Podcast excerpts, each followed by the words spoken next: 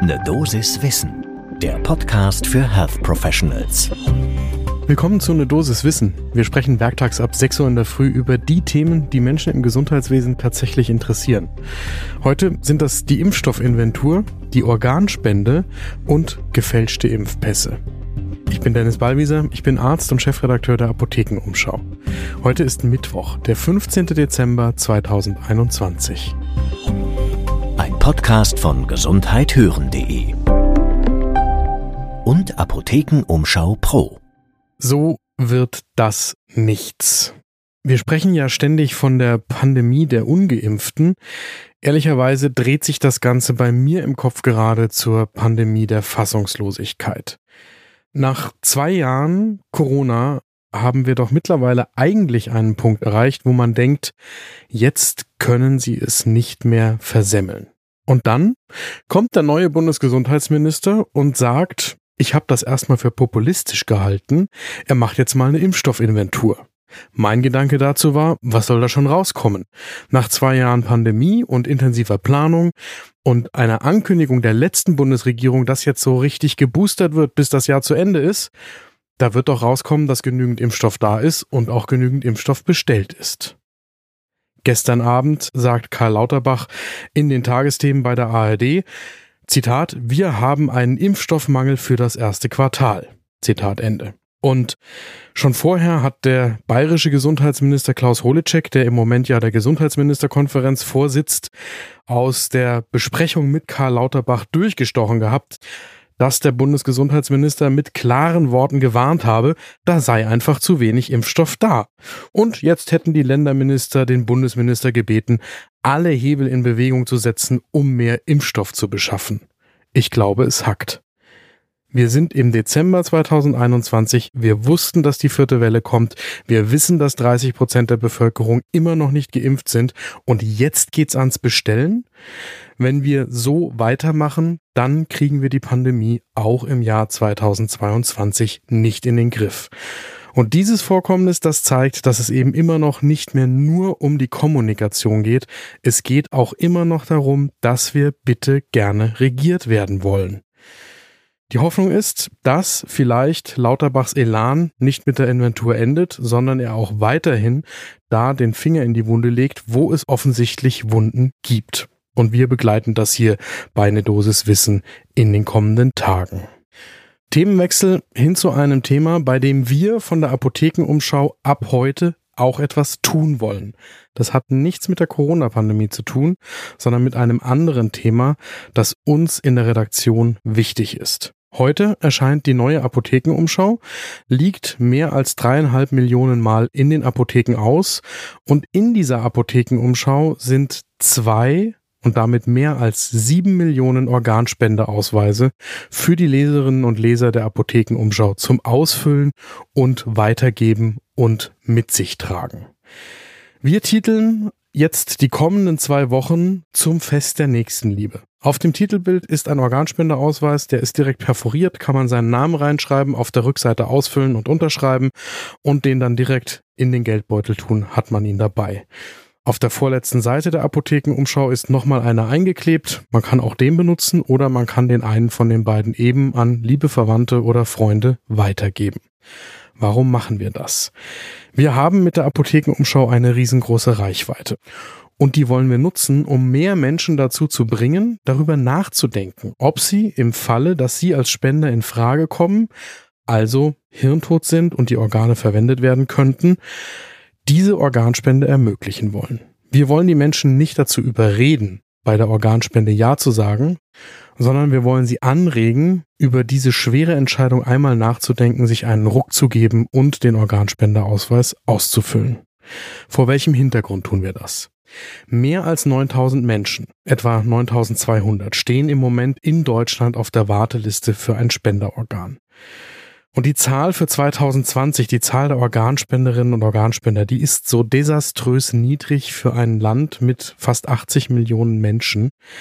913 Organspenderinnen hat es 2020 nur gegeben. Genauere Zahlen gibt's unter organspende-info.de. Alle Informationen zu der Folge verlinken wir natürlich in den Show Notes. Die Bundeszentrale für gesundheitliche Aufklärung, die sagt, immerhin ist die Entscheidungsfreudigkeit für die Organspende oder auch dagegen, aber überhaupt seinem Willen Ausdruck zu verleihen, gestiegen von 56 Prozent 2018-19 auf heute 62 Prozent. Und da hoffen wir eben auch mit unserer Titelgeschichte zum Fest der Nächstenliebe über Betroffene, die irgendwie im Leben von der Organspende berührt worden sind, sei es als Angehörige von Spendern oder als Empfänger oder als auf Organe Wartende. Also genau da auf diese Bereitschaft, sich zu entscheiden, hoffen wir mit dieser Titelgeschichte eingehen zu können.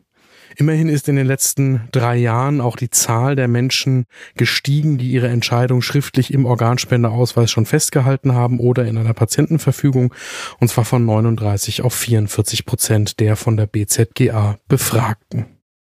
Trotzdem immer noch machen das zu wenige Menschen und wozu das führt, das erlebt man dann in der Klinik, wenn Patientinnen oder Patienten versterben und die Frage ist, gibt es eine Äußerung zu Lebzeiten zur Frage der Organspende. Wenn es keinen Ausweis gibt, dann sind die Angehörigen gefragt und sollen dann im Sinne des Verstorbenen entscheiden.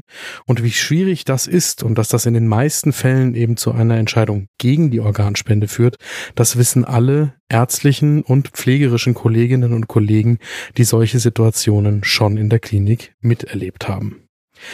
Deswegen gibt es aus dem Januar 2020 ein Gesetz zur Stärkung der Entscheidungsbereitschaft bei der Organspende, das jetzt im März 2022 in Kraft tritt. Das Ziel ist es nicht, die Menschen dazu zu bringen, der Organspende zuzustimmen, sondern die persönliche Entscheidung zu treffen und dann in einem Register zu hinterlegen und dieses Register dann wiederum den Behandelnden zugänglich zu machen für den Fall der Entscheidung. Das Register entsteht beim Bundesinstitut für Arzneimittel und Medizinprodukte, also beim BfArM. Und für hausärztliche Kolleginnen und Kollegen gibt es dann ab dem 1. März 2022 auch die Möglichkeit, eine entsprechende Beratung alle zwei Jahre auch abzurechnen, damit erstattet zu bekommen.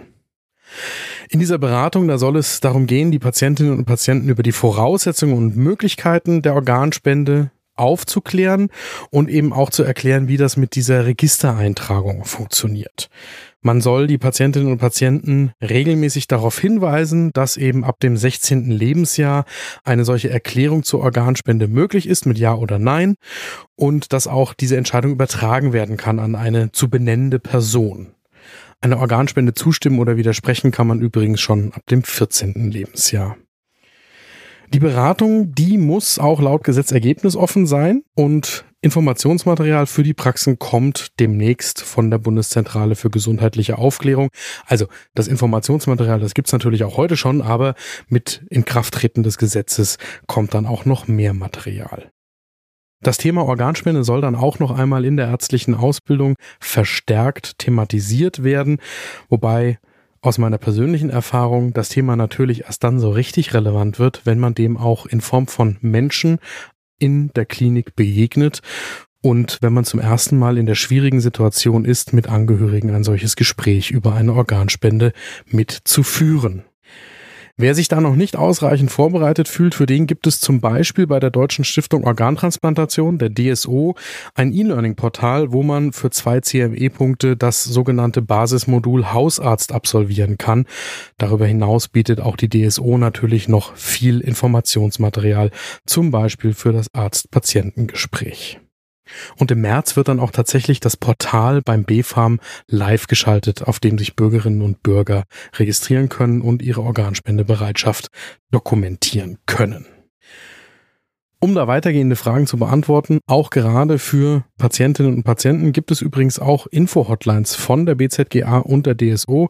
Das sind 0800 Nummern, die also kostenlos zu erreichen sind, montags bis freitags von 9 bis 18 Uhr. Die Telefonnummer, die haben wir in den Shownotes auch nochmal hinterlegt, 0800 90 40 400.